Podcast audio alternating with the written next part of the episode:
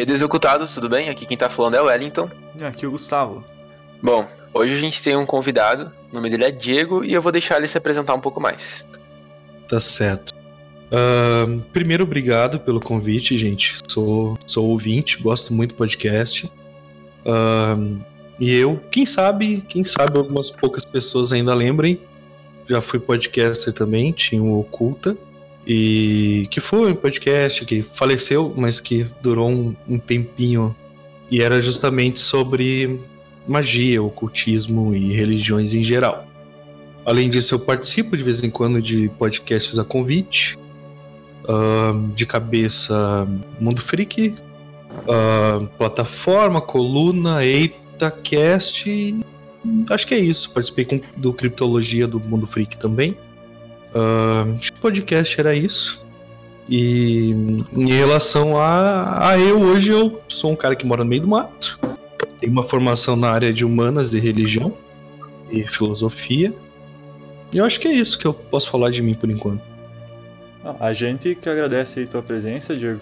Como vocês viram aí pelo, pelo currículo do Diego, é peso pesado que a gente trouxe aí pro, pro podcast. é, esse episódio a gente vai estar tá continuando a falar do, da mesma temática do Covid que a gente vem falando aí nos últimos, nos últimos episódios. Aí o podcast está meio, meio num, num hiato dos episódios principais para a gente estar tá falando um pouco sobre esse tema aí que está que tá na nossa atualidade, que é a pandemia do Covid, né? E hoje a gente trouxe também o Diego até para dar uma perspectiva diferente, porque até então eu e o Wellington falando mais sobre as nossas cidades, né? E é interessante trazer alguém que vem de outra região para também estar tá dando uma perspectiva, né? Wellington, se você quiser começar a falar, aí eu fiquei sabendo aí que houve o primeiro caso de, Covid na, na tua cidade. Pois é, é, infelizmente teve esse primeiro caso, né? É uma mulher de 51 anos, está internada aqui no hospital. E foi confirmado nesse sábado, né? Então a minha cidade está com um confirmado, um suspeito e 14 descartados. Claro que tu pegar nível estado, assim, tem cidades que estão em situações bem mais é, complexas e agravadas, né? Então um caso é, é, relativamente muito pouco mesmo, se comparar, sei lá, com, com capitais, né? Mas preocupa um pouco, né? Eu vejo que a população aqui da cidade estava meio que é, tô nem aí, né, pra situação. O movimento de carros, pelo que eu percebi, assim, tava bem, tava bem maior, né? Então, a população tava, tava muito aglomerada em, em bancos, por exemplo. É, tinha muita gente saindo ainda, em, em praça, não sei o que, né? Eu acho que, é, de certa forma, houve um desrespeito perante as indicações, né? Claro que é, não vou generalizar, né? Não vou falar que a cidade toda está fazendo isso, mas é, quem está fazendo, né? Quem pode ficar em casa, como a gente sempre fala, quem pode ficar em casa, não tem necessidade de sair, não sai, né? Talvez não, não é por você, mas pelas pessoas que estão à tua volta. E no básico da cidade é isso, né? Não sei como é que tá aí na, na de vocês. Então, aqui nós tivemos essa semana também o primeiro caso que apareceu aqui, aqui na minha cidade. Mas eu também, por, por trabalhar na área de saúde, a gente sabe que tem muito mais casos, né? A gente ouve falar que alguns casos estão sendo abafados. A gente sabe que só os pacientes que estão em estado mais grave que estão sendo testados, né, para início de conversa. Então, para ser confirmado, acaba sendo só o mínimo do mínimo. Então, é, a gente sabe que tem muita gente que está sendo orientada, que está chegando nos, nas secretarias de saúde, né, nos postos de saúde, falando que estão com sintomas, estão simplesmente sendo orientadas a ficar em casa em isolamento. Elas podem muito bem estar tá com, com o Covid, serem casos de fato do Covid, mas que não vão ser notificados em nenhum ponto aí, porque estão é, sendo orientados apenas a ficar em casa e não entrar em contato com ninguém, né? Enfim. E aqui, como você disse, né, é, o pessoal não está não tá respeitando muito também. Essa semana o, a prefeitura liberou o comércio com algumas restrições de horário e é, dando orientações, espaçamento, enfim, mas eu mesmo, como estou trabalhando todo dia é, ali passando no centro da cidade, eu vejo claramente que essas orientações não estão sendo respeitadas, respeitadas, né? O pessoal não está ligando muito, achou que como foi liberado agora a, a coisa passou e aparentemente tudo voltou ao normal, o mesmo movimento de todos os dias antes dessa pandemia começar. E ao que parece o pessoal, é, os poucos que estavam levando a sério parece que é, perdeu a seriedade e voltou tudo à rotina. Então tá, tá bem complicada a situação. Acredito aí que nas próximas semanas, aqui particularmente no Paraná, a partir da próxima semana vão começar a chegar os testes rápidos. Então acredito que a gente vai ver um número maior de casos e vai ter uma noção melhor de, de como está a situação na questão de números, né? Diego, aí na tua cidade, como é que tá na tua região aí?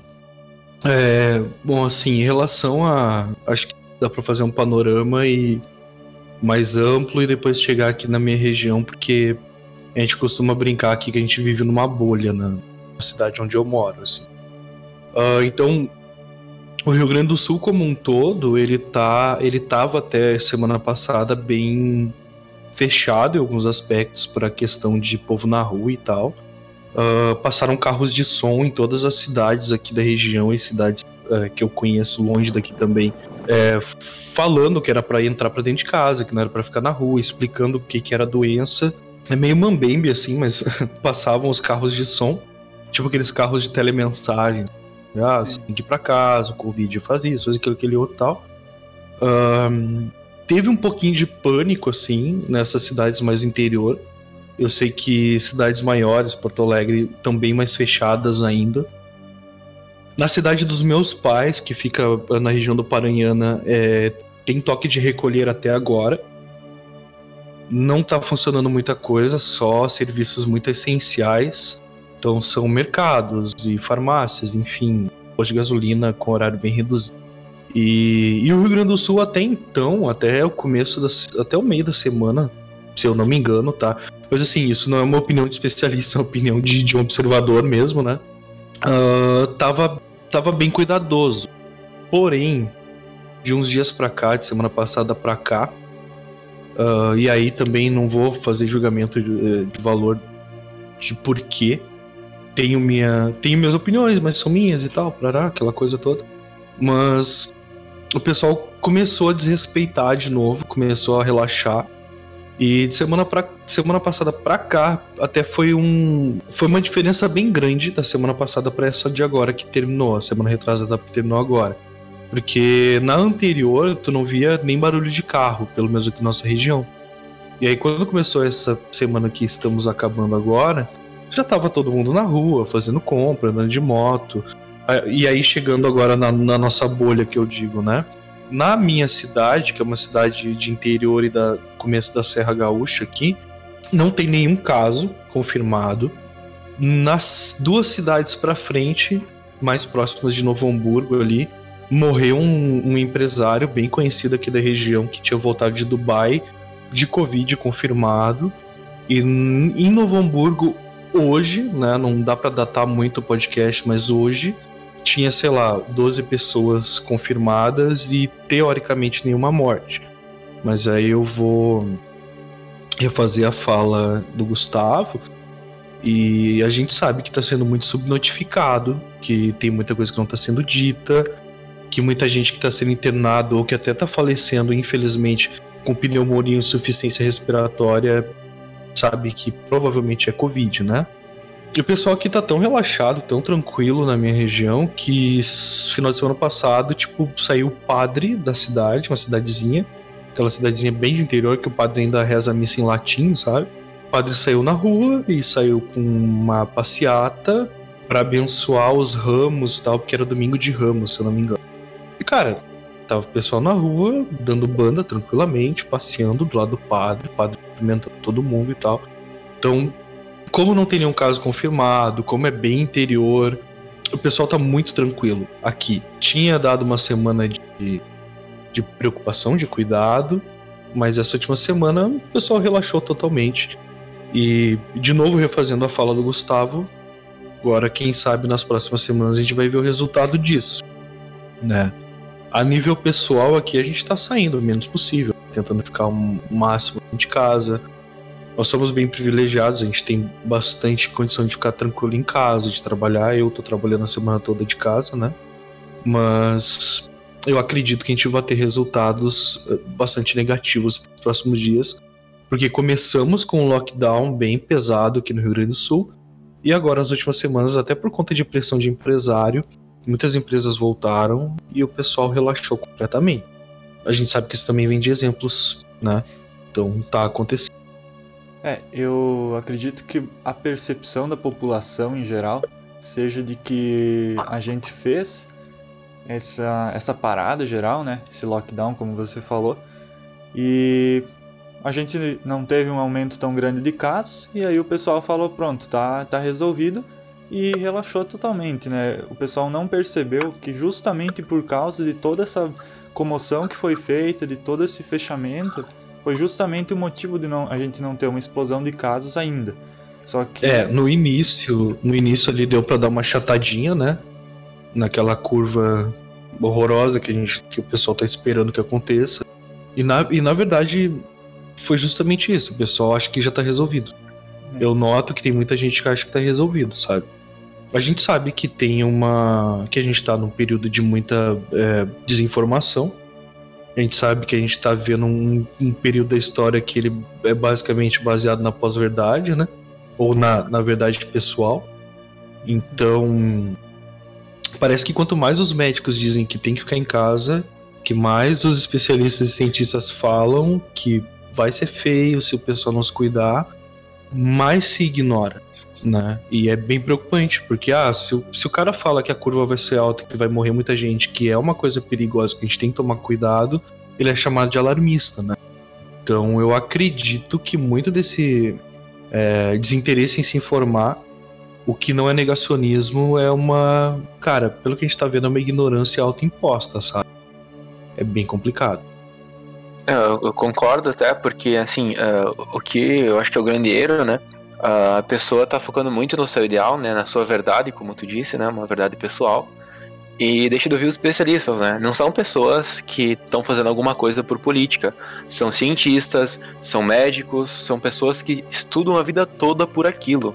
E eles não estão falando aquilo baseado num viés ideológico, mas sim num estudo é, é, baseado em em o quanto ele cresceu em outros países, no quão, no quão rápido, rápido ele consegue avançar, e é por isso que esses dados são tão alarmantes, porque de fato é isso, né? É uma realidade, né? Então hoje tu pode ver um país como os Estados Unidos, por exemplo, tem mais de meio milhão de confirmados e mais de 20 mil mortes. Então, É. Teve mil mortes em um dia quase, né? isso. Então, assim, A gente não, não é, não são dados baseados numa ficção, numa ideia, numa política, são dados baseados na ciência. E não tem como discutir com isso. Sabe que um comentário a acrescentar, quem sabe enriquecer a discussão. ahn, eu tenho acompanhado muitos meios é, esotéricos e religiosos em relação ao Covid. Ahn, eu acredito que até venha de encontro ao que o podcast costuma fazer. E a falar sobre, no caso, né? E aí, outra coisa preocupante é que tem muitas ahn, denominações que elas estão também ignorando, né? E, e daí, em relação a essa verdade, que é o. Na verdade, é o que eu vou colocar é bem tranquilo, é bem simples, que é. A gente tem que aprender a lidar com a religião em. Hoje, né? Nós que somos. Enfim, eu que sou uma pessoa religiosa dentro de um meio. ah, a lidar com a religião sem abrir mão do que a ciência está dizendo, né? E isso também eu vejo que é um problema para o brasileiro em geral, sem, sem síndrome de vira-lata nem nada. E nós somos muito apegados à religião, nós somos muito apegados ao que o padre, ao que o pastor, ao que o guia fala, né? E muitas vezes a gente deixa de enxergar pelos próprios olhos a realidade que está acontecendo na nossa frente. Então, pois é uma discussão que eu tenho visto bastante no meu meio, que é terreiro, que é umbanda, é uma um movimento dos umbandistas para não ignorar a ciência e para aquelas pessoas que não têm mesmo acesso à informação serem dentro dos, dos, dos grupos é, informadas de que a religião pode andar do lado da ciência e que a gente tem que ouvir a ciência para que essa pós-verdade também não se aplique no nosso meio religioso. É, de fato, acho que acredito eu, né? E eu, é um pensamento positivo que eu tenho até, de que pós essa pandemia, não sei quanto tempo ela vai durar, né? Talvez a ciência e a religião comecem a andar um pouco mais juntas, né? Porque tu vai ver que pós a pandemia, os dados alarmistas vão se confirmar, provavelmente. Então as pessoas vão ver que de fato aquilo era real. E talvez aí ah, haja uma expansão de consciência, né? E não, não digo isso nem em termos religiosos e tudo mais, mas a questão da pessoa começar a ter uma visão mais aberta sobre o mundo, né? Não sei o que vocês acham disso. Eu acho que é o um momento que as pessoas estão, como tu disse, estão bem fechadas nos seus universos pessoais ali. E aí uma frase pronta, um, né, um termo pronto, a, verdade ela é inexorável. Não importa no que tu acredita, não importa o que tu acha, não importa o que é acreditar, a fé que tu tenha, não tem como fugir da realidade, não tem como fugir dos números, não tem como fugir da matemática. E por mais triste, nefasta que seja a matemática que a gente está acompanhando agora em relação a mortes e casos, né? Então, assim, concordo contigo. Não vai ter como fugir da verdade. Né? A gente vai ter que é, adaptar nossas crenças a, a, uma realidade que vai ser completamente diferente quando tudo isso acabar. E eu compartilho da tua visão otimista, embora não, quem sabe eu não seja tão otimista. Quem sabe eu tenho que aprender e queira acreditar nisso, né? Mas eu espero, se não acredito, que a gente aprenda algumas coisas quando tudo acabar. Que nós sobrevivamos e aprenda e, e que a gente possa aprender alguma coisa quando isso terminar. Que seja também dentro do nosso meio pessoal, religioso, filosófico. Eu acho muito legal quando as pessoas têm esse otimismo. Espero que os meios esotéricos aí estejam certos e que isso traga uma transformação para melhor.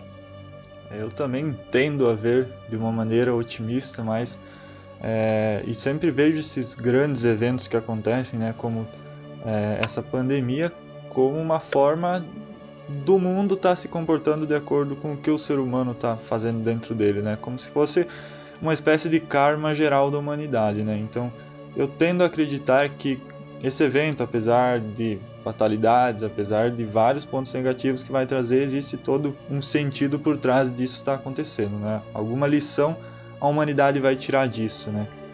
Eu acho que é bem esse pensamento, porque eu penso assim, a gente tem que tomar cuidado para não romantizar a tragédia, como ela e assim é, é tu que trabalha no meio de saúde, tu pode confirmar, me dizer se eu tô errado. É uma tragédia de cunho social, de cunho sanitário. Sim, né? Não tem como dar outro nome para isso. Então acho que assim, nós, nós temos que tentar não romantizar isso, mas com certeza aprender o máximo possível, né? Se por um lado eu discordo, eu discordo do, do fato das afirmações de algumas pessoas do meio esotérico ou espiritualista de que ah, isso vai ser bom, uma coisa legal, que vai fazer a gente voltar a conviver com a natureza, tarará. Enfim, todas essas linhas muito é, uh, muito brandas assim de, de, interpretar a situação que é grave. Uh, embora eu discorde da maioria dessas linhas, eu acho que isso uh, não veio para trazer uma mudança espiritual no sentido de que, tipo assim, os espíritos ou o astral engendrou isso pra gente aprender algo. Eu acredito que a nível é, material a gente tem que aprender algo. Então, assim, ao mesmo tempo a gente não pode romantizar, mas a gente tem que tentar aprender de alguma forma e depois adaptar isso ao que a gente acredita ou não.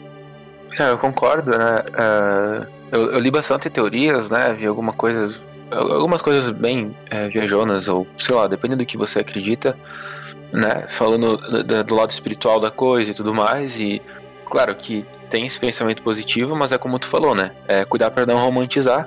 E as pessoas costumam romantizar muito fácil as coisas, né? O mundo. Eu, eu sou meio que um romancista enrustido, então eu, eu acabo romantizando várias histórias, né? Mas acho que não é o caso, porque realmente, como tu disse, é uma tragédia é, em vários aspectos, inclusive econômico, né? Então, de fato, tem que tomar muito cuidado com o que a gente compartilha, né? No último episódio a gente tinha comentado, acho que o Gustavo comentou, sobre é, várias pessoas em outras crises serem ditas coisas semelhantes, né? No meio espiritual e tudo mais, e não, não terem se concretizado, né? E dessa vez não é diferente, né? Existem várias teorias, até eu quero estar trazendo depois sobre um livro que, uma, que é de uma autora que ela não é espírita, mas é uma coisa interessante que aconteceu. E talvez seja a mesma coisa, entendeu? Vai, vai trazer uma evolução né, a nível material, como o Diego comentou, mas não, não necessariamente precisa ser algo espiritual, né? Eu acho que eu acho que assim, uh, uma coisa que a gente tem que levar em consideração. Quase toda religião prega caridade, né? Independente de onde ela vai, para onde ela vai, de, de qual linha que ela vem, ou enfim.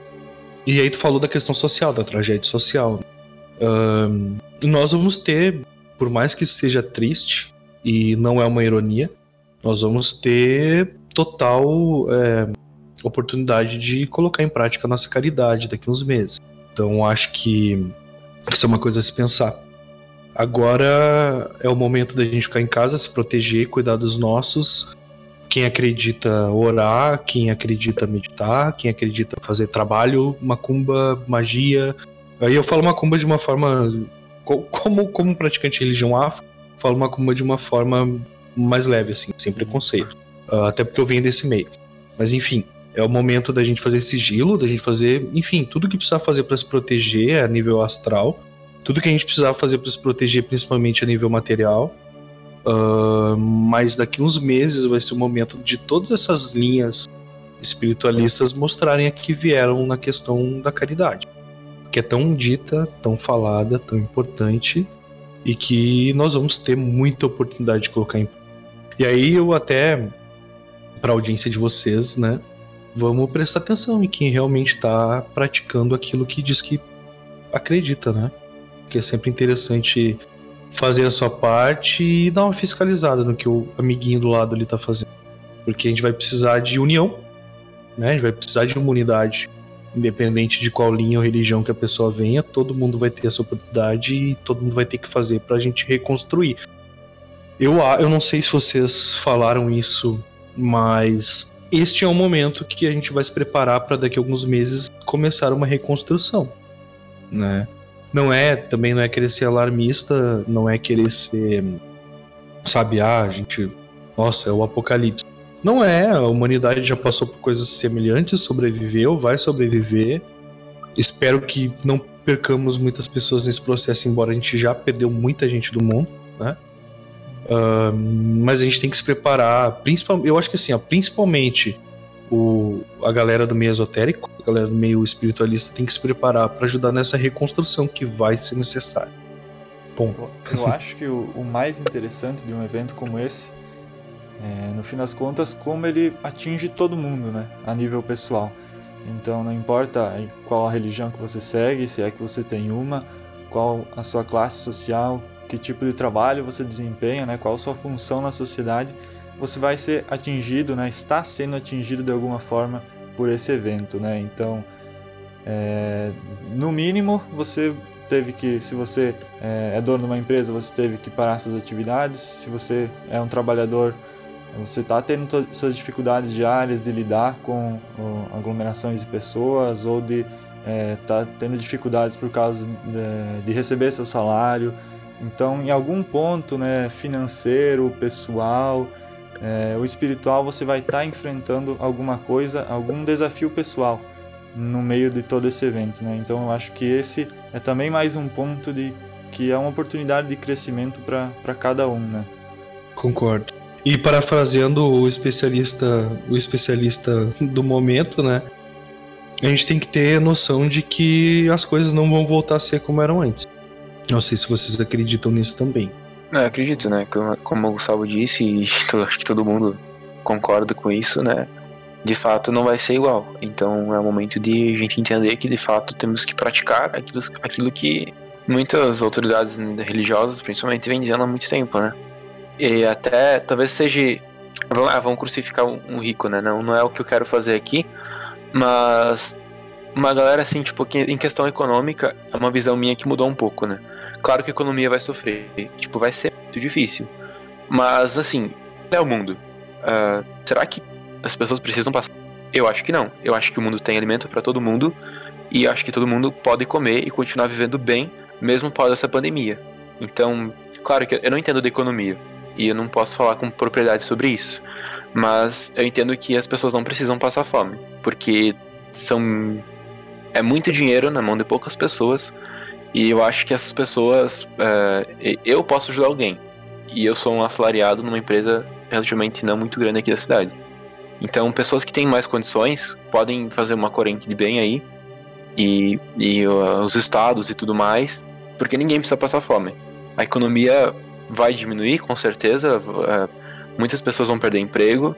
Mas acho que ninguém vai, ninguém vai morrer de fome se a população em geral se conscientizar em fornecer alimento para as pessoas de uma forma é, de, é, até controlada, diga-se de passagem, né? Porque é um momento que a gente precisa ter uma liderança forte que faça esse trabalho. Eu não sei se vocês concordam comigo que o mundo não precisa passar fome depois dessa pandemia. Eu concordo. E até no nível mais pessoal, assim, conta tu recupera depois com saúde. É uma coisa que, que nossa, quando começou esse, e aí experiência pessoal. Quando começou essa maluquice toda, que é uma maluquice que a gente tá vivendo, a minha preocupação inicial de, sabe, daquela pessoa que tava ali com a cabeça no computador trabalhando todo dia, era como vou pagar as minhas contas, que eu acredito seja uma preocupação de todo mundo, né? Uh, pelo menos da gente que não é milionário, né? Que não é rico.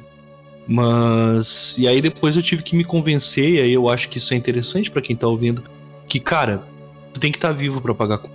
Então depois tu corre atrás. Agora tem que se cuidar. E, e, isso é uma coisa que assim, é difícil falar, quem sabe, do meu, do meu lugar de privilégio, sabe? Mas é uma realidade. Eu, exemplo, eu vou dar um, vou dar um exemplo bem pessoal. Minha família, cara, tem uma parte da minha família que não é tão privilegiada quanto eu. E hoje nós estávamos conversando e, cara, o que, o que essa pessoa da minha família que não tá numa situação financeira boa me disse foi: não adianta, eu preciso estar vivo para criar os filhos e para pagar a conta. Então essa tem que ser nossa prioridade. Esquece as contas, dorme, descansa, mantém tua, tua imunidade mais alta que conseguir. E depois parcela, paga, boleto pode atrasar. Agora não pode morrer para conseguir pagar depois, né? Eu acredito é, que também tem que ter um pouco de bom senso, né, de, dessas empresas, né, de de estar tá dando desconto para a população, né, nesse sentido de não de não chegar cobrando tudo de uma vez, né, porque é. aí realmente vai ser um colapso, né. Mas eu acredito eu que vai não sei, conscientização. Eu não sei vocês, mas eu assim, aí é, aí é o meu lado pessimista. Eu não acredito no bom senso de quem detém muito dinheiro nesse sentido. Né? A gente sabe que que na realidade vai ter que ser um tra... eu, eu acredito, tá? Não tô discordando de ti, mas eu acho que é um trabalho muito mais interno. A gente hoje, assim, não é uma crítica política, nem de qualquer outro sentido, mas a gente hoje esperar que as nossas lideranças façam algo com a respeito, sei lá, sabe, do, do Joãozinho que mora no interior, tem quatro filhos e não consegue trabalhar para sustentar a gente esperar que as lideranças alcancem essas pessoas que estão em situações muito mais marginais que as nossas, muitas vezes, é muito. Então, acho que antes de esperar a bondade humana, a gente vai ter que praticar a bondade humana. Então, Não, faz sentido, faz sentido. Uh, eu acho que tem que começar um trabalho interno que é não pagar a conta não vai te matar pode te deixar com depressão, pode te deixar triste, mas agora tu tem que comer e sobreviver e sair saudável da situação. Então é por isso que eu até, quem sabe, esteja chovendo molhado e repetindo o que eu falei agora há pouco. Mas é, eu acho que até o trabalho dos comunicadores, enfim, né, é também trazer essa essa consciência de que, cara, agora não vai dar para resolver tudo. Né? Agora é o essencial, e o essencial é ficar vivo e o mais saudável possível. Não sei se vocês concordam. É, eu concordo sim, né? A saúde e a vida em primeiro lugar, antes de qualquer outra coisa. E é como você disse, né? É, esperar que um líder vá fazer alguma coisa para as pessoas é, nas situações que você comentou é muito difícil. Por isso que eu digo que a gente precisa de um líder, né? Não digo que são os que estão lá agora, mas talvez alguém que ajude. E claro, como você disse mesmo, a mudança interna e até é, usando aqui o Gandhi, ele falou que se você quiser mudar o mundo, né, comece por você mesmo. Eu acho muito importante o trampo que vocês estão fazendo, por exemplo. Uh, agora eu vou, agora eu vou ser romântico, tá? Eu acho que hoje quem detém esse esse poder de conscientização é quem tá falando com as pessoas, como vocês, como outros podcasts, como como alguns meios de jornalismo e informação, né? Uh, então, assim, é, uh, quem tem que começar essa conscientização é quem tem o microfone na mão hoje. A gente vê, até trazendo pro, pro nosso lado aqui, não mais tanto pro meu, mas pro lado de vocês. Hoje os podcasts estão. Tão... Tem sempre aquela piada, né? 2020 é o ano do podcast, mas enfim. Hoje os podcasts, esses meios mais alternativos de informação, eles estão informando muito. E estão conscientizando muito. Então eu acho, até fico elogio, puxa saquice um pouco.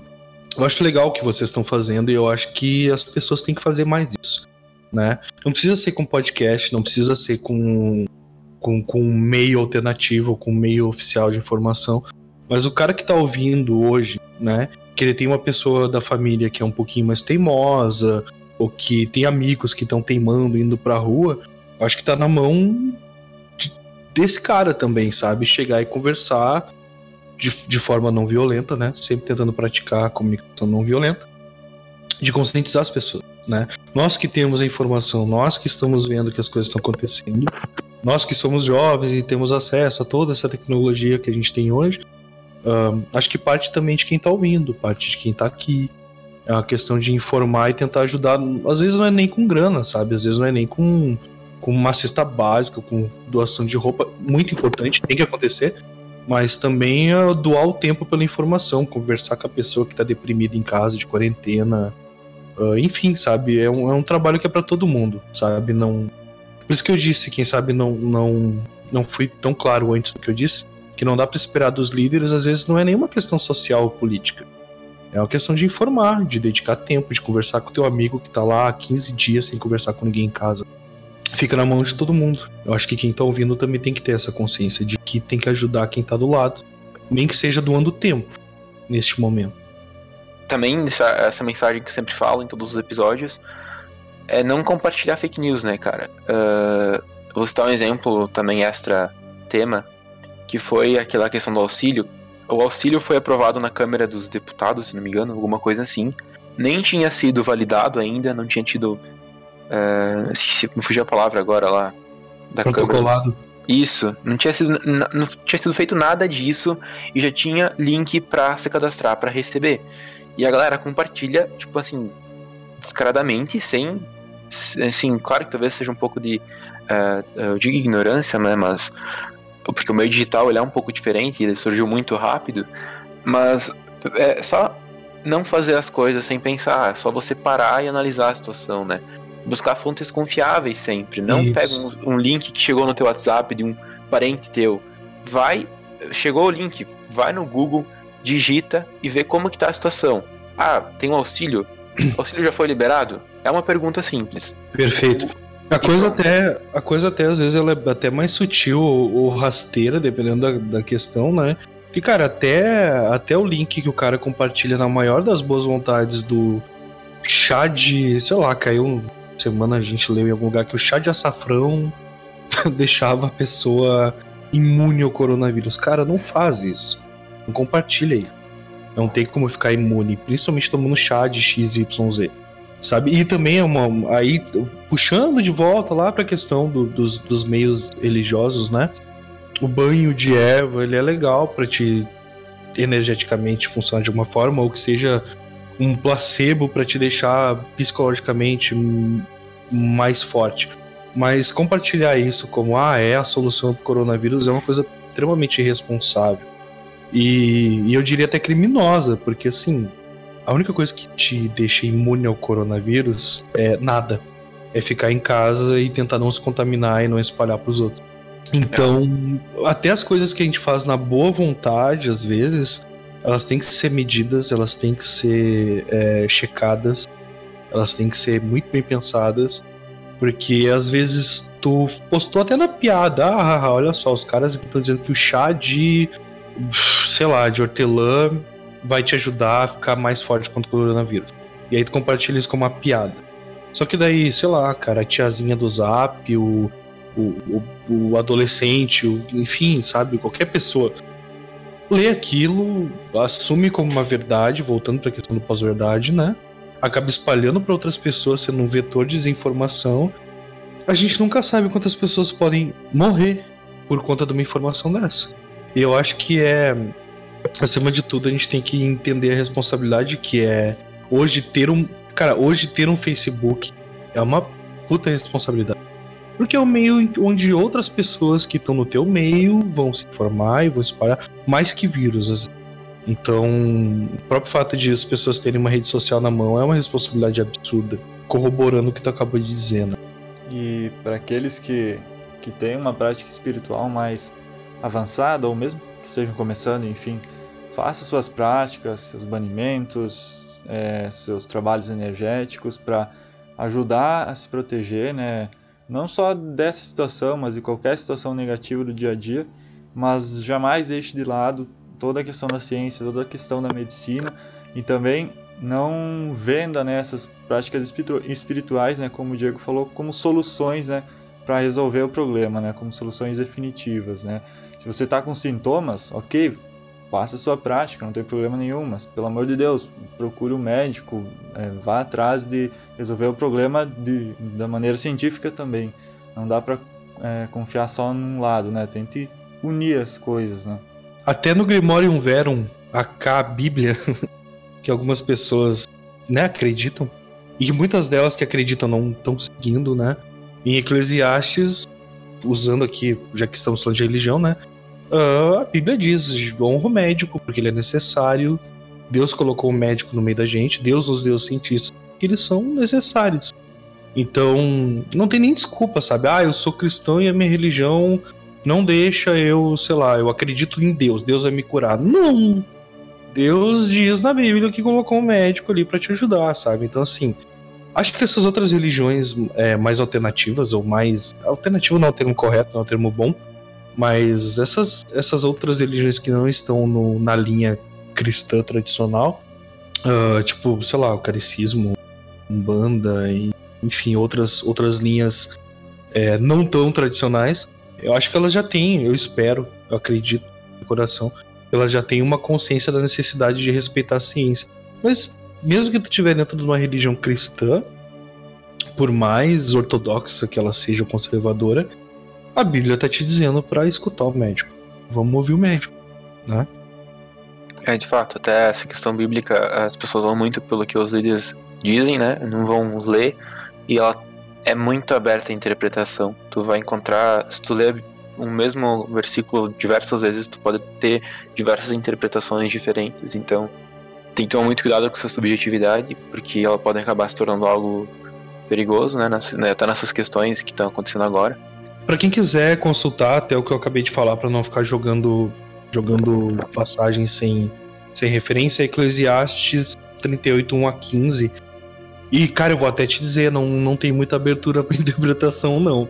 É bem direto. Honra o médico porque ele é necessário, é a primeira frase do versículo. É. Mas fica aí, gente, então, para quem quiser consultar também, para ver que eu não tô jogando versículo do nada aí, é Eclesiastes 38, 1 a 15, acabei de consultar. Problema das, das religiões mais pragmáticas, né?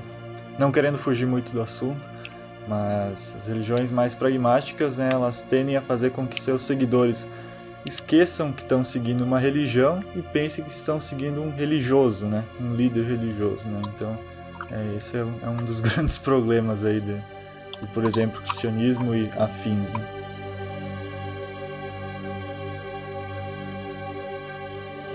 Eu vou comentar, antes eu falei que ia comentar sobre um livro, e é só uma coisa que me pegou assim. Minha mãe que me mandou, e depois eu fui verificar, de fato é verdade. O nome do livro é A Realidade de Madhu, não sei como se pronuncia, ou Madhu, que foi escrito por Melissa Tobias. Até depois posso deixar no blog a, o, o livro, a foto do livro e tudo mais. E tem um trecho desse livro que foi compartilhado na internet, tanto que a autora mesma falou que ela não lembrava disso, né? Ela teve que buscar no livro, achar o parágrafo. E eu achei muito interessante, por isso que eu queria compartilhar. E é um trecho do livro que diz assim: Em 2020, quando a terceira realidade terminou de envolver todo o planeta Terra, uma pandemia global matou mais de 3 bilhões de terráqueos. Foi um momento muito caótico que durou dois anos. Foi uma pandemia viral psicossomática que penetrava somente em corpos incompatíveis com a vibração de amor ao próximo. Não havia para onde fugir, explicou Tarala, que é uma personagem do livro. E o que, que acontece? Essa autora, ela não é espírita, não é médium, não conversou com alienígenas e não sei o que. E isso está no livro dela. Então, coincidência ou não, é um fato que me chamou muita atenção, né? Claro que o, o que diz não é para levar em consideração que, é, isso aqui, né? Essa projeção que ela diz no livro, não quero amedrontar ninguém, mas eu achei muito curioso e queria compartilhar com os nossos ouvintes. Eu só quero. É, quando você me falou hoje mais cedo que ia falar sobre isso, eu até fui pesquisar para não ficar muito, muito no escuro. Mas assim, é, é importante a gente ressaltar que esse livro que você citou é uma ficção. Ela não escreveu isso no sentido de, de ser isso, uma tese de profecia ou algo do tipo. É, um, é uma coincidência de, uma, de um livro de ficção, né? Então. Não compartilhe com uma informação, como eu disse antes, né? Como se fosse uma informação, sei lá, vinda do governo, porque não é o caso, né? Deixar isso bem claro. Mas eu achei interessante essa, essa coincidência e muito curiosa, na verdade, né? Porque ela, mesmo sendo. Mesmo vindo de um, de um livro que é uma ficção, de fato, como o Gustavo disse, ele não tem nenhuma conexão ali com o espiritismo ou coisa do tipo. É, o que muitas pessoas do espiritismo dizem é que, de fato, o mundo vai entrar, vai mudar a vibração e algumas pessoas que não conseguem vibrar nessa, nessa mesma vibra nesse mesmo nível de vibração iam acabar tendo que sair da Terra. Então por isso que tá tendo essa, esse desencarne coletivo, talvez, né? Mas é um ponto de vista espírita, né? Cabe você aceitar ou não isso, né? Eu vi um pessoal da, da linha mais espírita comentando que a, a profecia, entre aspas, do, do Chico Xavier, né? Que ele fez lá em 69, que... O programa Pinga Fogo. Dos 50 anos depois, né? Queria ter... É, um momento de evolução espiritual do mundo, né? Agora não lembro as palavras exatas, né? E também ele não, eu não lembro se essa parada dos 50 anos foi ele que ele citou 50 anos ou se ele só é, citou de modos gerais, né? Mas tem um pessoal relacionando, né, a profecia com esse momento, né, também, mas É uma coisa, uma coisa interessante é que assim, que a gente tem que ter em relação ao Chico Xavier ali. Ele não falou em data limite, né? Ele na verdade sequer cunhou esse termo de data limite. Ele disse que, teoricamente, haveria uma renovação do ciclo terrestre, uh, só para resumir rápido, né? Que já teria começado lá naquela época, que chegaria um ápice mais ou menos uns 50 anos depois, que aí o pessoal, 50, 60, agora eu não tenho certeza, que o pessoal meio que assumiu que seria 2019, 2020, eu não tenho certeza agora de cabeça. E. E que. Mas assim, é, eu vou, eu vou falar de uma forma um pouco mais séria, né? Uh, o que ele disse foi que se, se, o pessoal não entrasse numa guerra de extermínio ou, enfim, numa guerra mundial pelos próximos 50 anos a contar daquela data, a gente poderia esperar realizações que seriam extraordinárias da ciência e que um evento no limite dessa data, não na data limite, né, uh, faria com que as pessoas mudassem de consciência para depois entrar numa nova era e tal. Primeira coisa é que isso é uma coisa comum a cada década, se a gente parar para pensar. Aí sempre vem profecia do fulano, ciclano, Chico Xavier, 2000, 2010, 2020, enfim, né? É uma coisa comum, porque o ser humano está sempre né, procurando desenho em nuvem, sempre tentando colocar um sentido nas mudanças de ciclo, que seja de tempo, que é uma coisa irreal, que a gente, enfim, entende por uma convenção. Uh, mas só para acrescentar que ele não chegou a não chegou a falar em data limite, mas ele deu essa descrição bem vaga de que nos próximos 50 anos a gente ia evoluir bastante, pelo menos uh, em relação à ciência. Efetivamente, eu acho que até uma previsão bastante vaga. Eu posso, por exemplo, dizer assim: olha, nos próximos 50 anos a gente vai evoluir muito cientificamente, efetivamente, a gente vai que é uma coisa também inexorável. A gente vai aprender mais, a gente vai evoluir de uma forma ou de outra. E também acrescentando o que tu disse, quase toda a linha religiosa hoje está tentando adaptar essa realidade do coronavírus à sua crença. Então, assim, é cristão.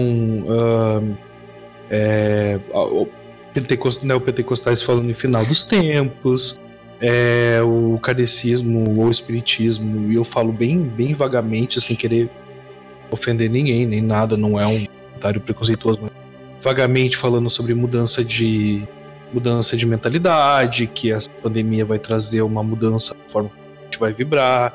A própria Umbanda, da qual eu faço parte, falando que isso é para nos ensinar, que, tem, que vai ter um desencarne coletivo para renovar a Terra e tal acho muito legal, muito bonito que a gente tente adaptar as nossas crenças às realidades que a gente vive, mas é sempre bom lembrar que com o pé no chão, né? De preferência. E com bom senso. É, até dá pra encontrar. É que, nem o espiritismo no, no modo geral, né? É, dessa questão de, de evolução e tal. Mas é, algumas pessoas aqui do. Da, tipo, minha, minha mãe mesmo, que tá mais ligada, meu padrasto, eles não tratam que vai, tipo, ter um, um, uma. Sei lá, tipo, a pessoa vai evoluir, tipo assim, sei lá, como se fosse um estado de dedo, trocou a energia, a pessoa que ficou na Terra evoluiu. Não, né? São, é só essa questão da, da vibração, né? De ser um planeta que vai ser um planeta mais para evolução mesmo, não vai ser um planeta de. Vamos parar de ser um local de purgação e, e se transformar no lugar de evolução?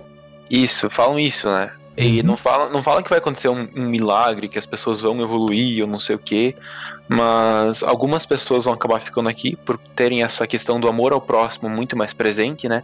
As pessoas que conseguem deixar o ego mais de lado, conseguem ver com mais empatia e tudo mais, vão ficar. Não que essas pessoas sejam melhores ou piores, né? Mas elas conseguem ser. A, amar mais sem esperar nada em troca, né? Eu acho que talvez nesse aspecto pode ser que, é como eu comentei no, no último episódio, mesmo extra religiões, pode ser que aconteça, né? Ainda assim é um pensamento positivo, né? É, talvez até utópico em certo aspecto. Mas, de fato, eu, eu acredito muito nisso, né? Que, que vai ter uma evolução, independente da religião. E é como tu disse, é, é uma coisa subjetiva, né? Se eu falar que se eu falar que vai ter uma evolução tecnológica nos próximos 50 anos, obviamente vai ter. Mas pro momento agora, sei lá, talvez seja uma maneira das pessoas é, se agarrarem a uma esperança e não surtarem, né? E eu acho isso totalmente válido também. Não, eu acho, eu, eu não só acho válido, uh, como eu acredito que a gente não precisa nem ir para as questões astrais ou esotéricas, sabe? Uh, quando a gente sair dessa pandemia, ou as pessoas vão se ajudar, ou a gente corre um risco de extinção. Não é uma questão astral, não é uma questão religiosa, sabe? Um, e eu, por isso que eu acho que essas religiões ecoam uma coisa legal, pelo menos nesse sentido esperançosa. Só que a gente não precisa nem ir, eu acho que a gente não precisa nem ir nem partir para a questão da crença ou da religião. Nós vamos sair disso de uma forma social, né, falando só da parte social, com tanta coisa para resolver, com tanta gente precisando de ajuda, com tanta coisa para ser repensada e mudada da forma como a gente convive com o mundo, convive com a economia, convive com as minorias, convive com, com os menos afortunados, sabe? Que ou as pessoas vão ter que assumir um pensamento mais é, comunitário, né? Ou a gente vai perder ainda mais gente em resultado das cicatrizes que vão sabe? E quem sabe os nossos sistemas não consigam se manter. E, e, agora sim, eu falo, eu falo como como historiador que eu não cheguei a ser, porque eu dizia, eu só treinei filosofia e religião, não treinei história. Mas uh, é, é, repetição histórica, por um lado, e, e um, sabe, uma, uma, uma, tentativa, um exercício de previsão do futuro, olhando para a história que ficou para trás. Uh, na gripe espanhola, na peste negra, enfim, toda vez que teve uma dessas. Isso é histórico, né? Toda vez que teve uma dessas pandemias, as coisas mudaram. As pessoas passaram a encarar o mundo que elas viviam e as pessoas estavam ao redor delas de forma diferente. Então, assim, é no mínimo esperado que as pessoas mudem, que a gente mude, que a gente olhe para o trabalho, como eu falei, para o social, para o político, de outra forma. Uh, então, é óbvio que a religião vai fazer eco a isso. Questão histórica. É por isso que eu digo, a gente não precisa nem ir para religião. Se a gente só olhar a história, a repetição histórica, os ciclos de história que a gente passa, com certeza, se a gente não mudar a nossa forma de lidar com o, o ambiente que nos rodeia em todos os aspectos, a gente não vai progredir como raça humana, né? Falando ser humano como, como, como uma raça de animal em cima da Terra, sabe? Então, acho bem óbvio que as religiões deem eco a isso. A gente tem que mudar, a gente vai ter que evoluir, em muitas aspas. É uma questão é, material mesmo, nem espiritual.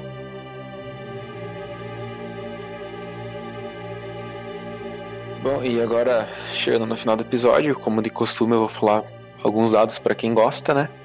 Uh, aqui no Brasil, hoje, dia 12 do 4, a 1h30 da madrugada, chegamos aos 20.962 casos confirmados, com 1.140 mortes, isso a nível de Brasil, né? Eu, nessa última semana, evitei uh, procurar muita notícia e procurar muito dado pela muito dados pela minha saúde psicológica mesmo.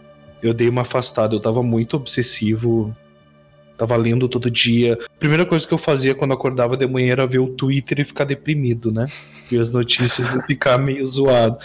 Então essa semana eu não. eu nem me atualizei. Eu tô deixando para os especialistas darem os dados aí quem, e quem tá pesquisando eu. É, até, até essa questão eu também tô, eu também tô pesquisando um pouco sobre o, a situação do vírus em si, né? É, eu pesquisei hoje mais por causa do episódio, é, porque de fato, né? Muita informação demais também pode te fazer mal, e eu acho que a gente tem que concordar com isso, né? Só ver coisa ruim, coisa ruim, coisa ruim, você acaba pensando em coisa ruim, coisa ruim, é. coisa ruim. E as coisas ruins são a única coisa que você vai ver. Então, é, eu não sei quem que disse isso, mas alguém disse que a, talvez a beleza não esteja na coisa, mas em quem está olhando. Então, nesse aspecto, tudo vai mal, porque você vê tudo como, como tudo indo mal, e talvez as coisas vão um pouco melhor se você vê que elas vão, vão bem. Então, essa visão do mundo é muito importante também, eu acho. Né? Eu vou ensinar uma estratégia pro ouvinte de vocês, que é a seguinte: vê a notícia do corona, vê um vídeo de gatinho. Vê uma notícia do corona, vê um vídeo de cachorro fazendo coisa idiota. Tenta manter a sanidade mental desse jeito. É uma estratégia, cara. É bobo, mas é uma estratégia. Não, faz sentido. É, não, é, não, é, não acho que seja bobo, né? Mas coisas fofas ajudam a, a melhorar o humor e isso é muito bom. Porque, sei lá, eu acho que a nossa capacidade de, de permanecer nesse estado de, tipo, pensar positivo, né? Sem fugir da realidade e continuar vivendo, apesar de tudo, é importante, né?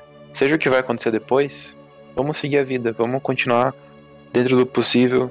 Então, segue a vida, né? Viva o momento. Não pense tanto no, no, no amanhã, não seja ansioso. Eu faço isso muitas vezes e é errado. Então, é a mensagem de final de sempre, né? Viva o agora, é, pense positivo, não compartilhe fake news. E é isso aí. Posso fazer, uma posso fazer uma inserção rápida de exercício mágico? Tem uma prática que ela é comum a várias ordens, né? Uma das ordens que eu fiz parte, ela tinha essa prática como inicial. E pode parecer um pouco mórbido, mas eu vou explicar. É um bom momento para quem está lidando com a parte mágica uh, trabalhar no seu obituário. Vocês já ouviram falar nesse, nesse conceito? Já. Não tenho certeza. Tem um conceito que é o seguinte: quando tu entra numa ordem, tu vai fazer o teu obituário antes de qualquer coisa. O que que tu quer que esteja escrito, uh, no, tipo assim, num, num hipotético e filosófico obituário? Sabe, este cara foi um cara que não fez nada da vida, ou este cara fez X, Y, Z, várias realizações e tal. E aí agora vem a explicação de por que isso não precisa ser mórbido e nem é é um momento legal para quem lida com magia uh, pensar nas realizações que quer fazer mais para frente, focar nisso e aplicar esperança e vontade de viver nisso, sabe? O que, que eu vou fazer depois? O que, que eu vou fazer quando acabar? Qual vai ser o meu. Sabe, como é que eu vou lidar com isso? E aí tu lista todas as coisas legais. Pode ser da coisa mais boba à coisa mais incrível, sabe? Eu quero aprender a fazer pão ou eu quero montar uma ONG que vai ajudar as pessoas. Pode ser irreal, sabe? Mas um exercício mágico que eu acho que é bem legal para esse momento que a gente tá com mais tempo, tá em casa e tá ansioso, até para lidar com ansiedade, e que é comum a várias ordens, como eu disse, é, sabe, tipo, programa os grandes atos da sua vida, foca nele para daqui para frente, para quando acabar tu tá motivado para realmente fazer diferença, sabe? para que, quem sabe, daqui uns 60, 50, 100 anos, eu não sei, sabe? Quando a gente fazer a nossa passagem, a gente ter realmente feito diferença de alguma forma. Então, eu diria que como exercício mágico legal para ser aplicado, é faz, faz uma lista das coisas que tu quer fazer, sabe? Que tu quer fazer de grandioso e de bobo. E já começa a colocar em prática o que tu consegue fazer agora. Te prepara para colocar em prática o que tu consegue fazer depois sabe? É um exercício bem legal de lidar até com ansiedade. Fica essa, essa dica mágica aí. Então, a gente deixa aí o dever de casa para todo mundo que é mais interessado nessa parte da magia, né? E para os que não são, quem sabe aí um primeiro passo, né, para estar tá começando. E ficamos por aqui, né? Não sei aí se quando que vai ser o próximo episódio, a gente vai tentar dar uma espaçada maior, para não ficar toda semana comentando praticamente a mesma coisa. Vamos deixar essa situação se desenvolvendo e aí a gente volta aí para comentar e eu acho que nas próximas semanas a gente volta um pouco a programação normal e a lançar alguns episódios do, do podcast principal, né? Então, até a próxima. É isso aí, até o próximo episódio. Valeu, obrigado pelo convite e até a próxima. Fiquem bem, se cuidem.